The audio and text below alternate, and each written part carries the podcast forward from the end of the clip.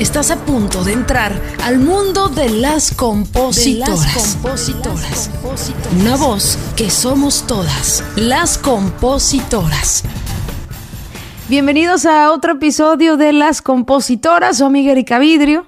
Te abraza con mucho gusto a ti que estás eh, interesado en conocer más acerca de esta maravillosa carrera que es eh, hacer canciones, colegas compositoras, les comento que, que estoy bien emocionada, vengo llegando de un campamento de composición aquí en Los Ángeles de puras mujeres, precisamente eh, con este colectivo de las compositoras y aunado, ¿no? El, apoyo que he tenido de instituciones tan importantes que ya en unas semanas les voy a compartir porque por el momento solamente hicimos el campamento, pero hay detrás eh, mucho que compartir, mucho contenido, mucha información, pero quise decirles que me encuentro muy contenta porque estos espacios eh, para mujeres compositoras, para creadoras, para conocernos, para trabajar en conjunto, cada vez eh, hay más y hay que seguir luchando por, por tenerlos. Muy pronto voy a compartirles toda la información completita de este campamento de las compositoras junto con BMI y con grandes patrocinadores que se realizó y que vamos eh, orgullosamente a, compartirles más adelante.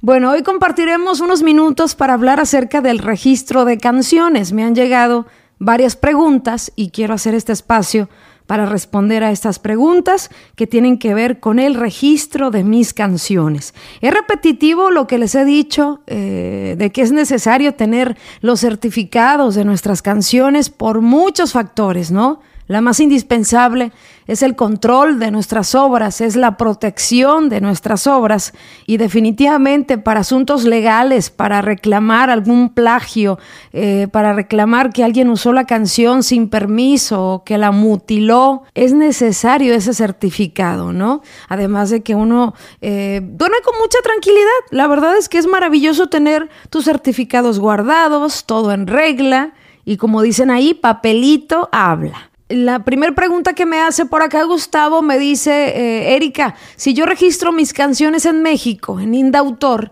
¿ya es ese certificado una protección para todo el mundo? Es decir, mis canciones están protegidas en todo el mundo. Mi querido Gustavo, eh, primero diré que no hay un registro ¿no? No hay un registro que diga eh, este certificado que se otorga fulano por la obra fulano es con una protección internacional. No hay un registro internacional. Sin embargo, hay un convenio eh, que tiene que ver con la protección de las obras y los derechos de autor que se llama el convenio de Berna. Les recomiendo mucho que lean un poquito, por lo menos lo básico, ¿no? Que trata este convenio donde la mayoría ¿no? de los países del mundo están unidos para proteger a los creadores, así como nosotros que creamos canciones, para que exista una reciprocidad de protección entre países, ese reconocimiento de nuestros derechos morales y también de autorización, ¿no?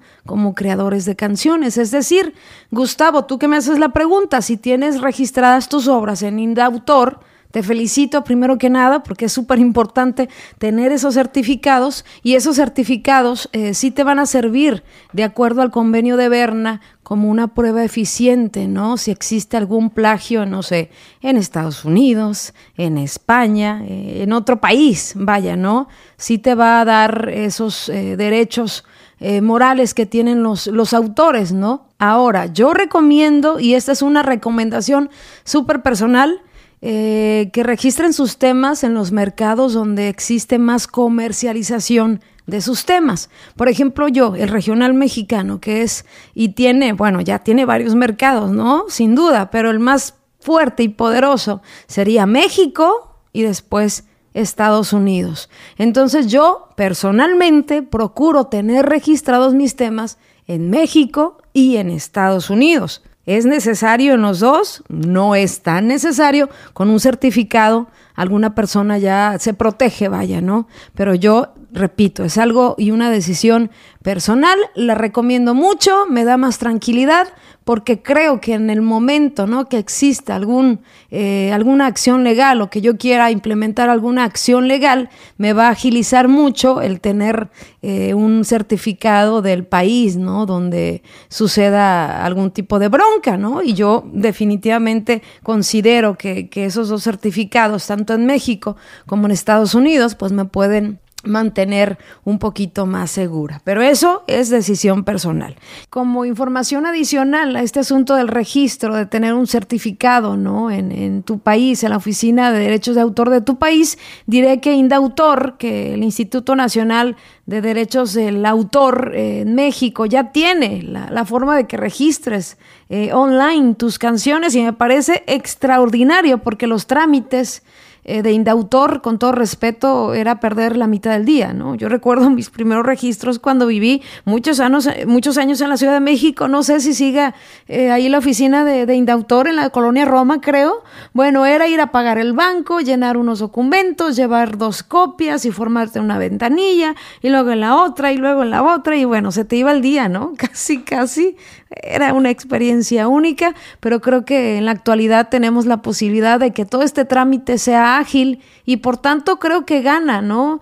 Eh, el autor y gana eh, ahora sí que la protección a, las obras. Al momento que se vuelve más ágil, más autores van a registrar sus obras. En el caso de querer registrar tus obras en Indautor, México, ya el gobierno ha puesto una plataforma online para hacerlo que se llama Sindautor cultura.gov.mx. Eh, voy a ponerte la página en, las notas de este episodio y también te daré la página de, copyright, ¿no? Que también tiene un portal súper intuitivo. A mí me encanta hacerlo y de la misma manera que puedes registrar por cantidad de obras en México, también lo puedes hacer eh, por una cantidad mínima también en Estados Unidos.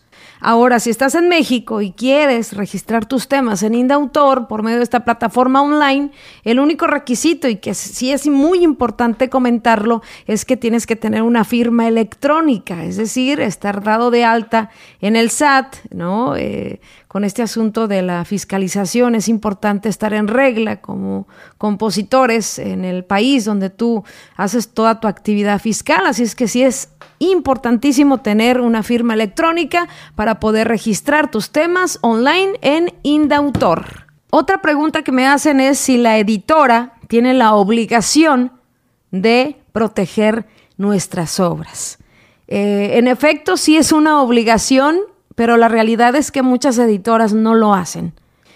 Ahora, hay que saber la diferencia de dos tipos de registros. No sé si registro te refieres eh, a un certificado, ¿no? Como de derecho de autor, ¿no? De que esta canción te pertenece, o un registro de dar de alta esa canción que ya salió, que ya se está comercializando, para que recibas las regalías de ejecución pública, etcétera.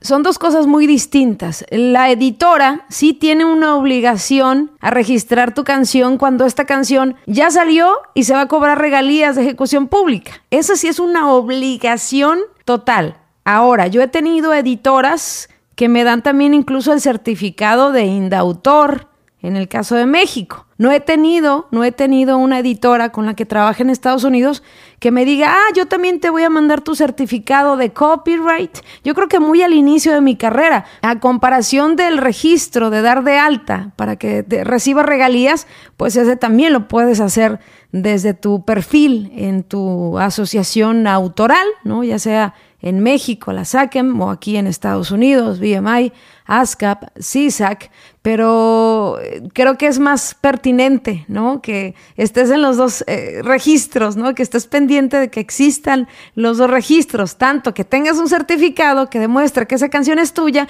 y también que esté dada de alta esa canción, ya que salió al mercado en tu asociación autoral para que recibas las regalías.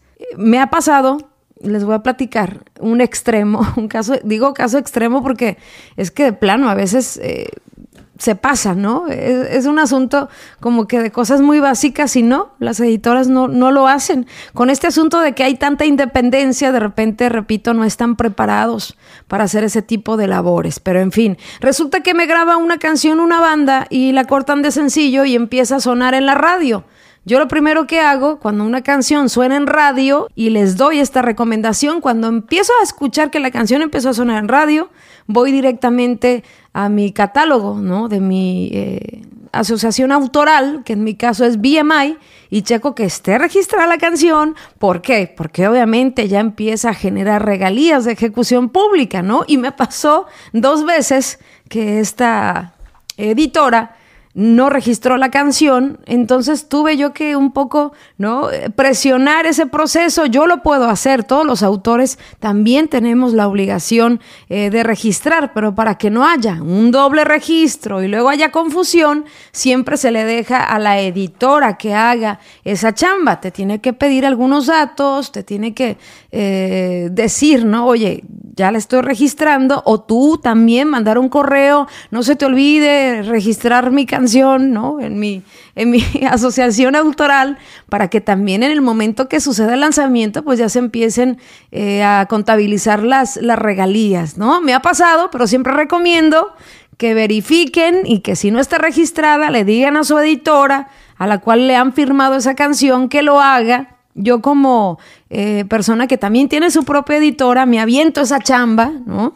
O también me ayuda la persona que me administra, la, editora, pero es súper importante estar al pendiente y estar checando registros y ver eh, que en efecto hayan hecho su trabajo, pero te contesté la pregunta. Si es una obligación, sin embargo, también es obligación del autor estar pendiente de sus registros y checar que todo esté en orden. Otra pregunta que me hacen eh, referente a los registros de canciones y esta es súper común. Si yo registro mis canciones en BMI, ¿eso me sirve de certificado de protección? La respuesta es no. No tiene nada que ver BMI con los certificados de derechos de autor. BMI, cuando tú registras con BMI una canción, es para que se te paguen regalías.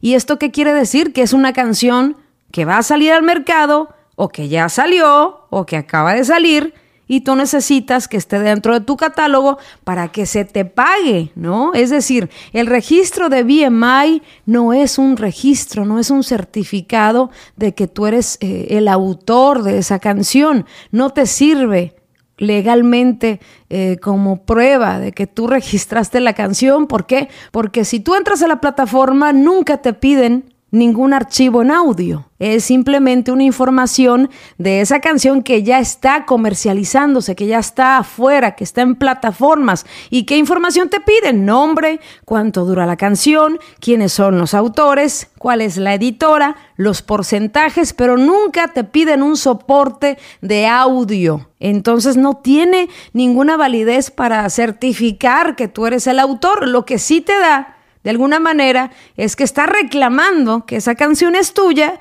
y que se te va a pagar a ti regalías. Cada autor en su asociación, ¿no? Cuando entra a su catálogo, pues tiene la posibilidad de hacer registros de obras y, muchas veces la gente cree que con subir la canción, es decir, ahorita compongo una canción y entro a mi, a mi eh, página de BMI y la registro y ya, ay, ya estoy protegida. No, para nada. Al contrario, la gente que hace registros de canciones en BMI, en ASCAP o en su asociación y la canción todavía ni se graba ni sale, después cuando sale y se hace otro registro, luego hay conflicto. Hay dos registros, hay repeticiones de registros.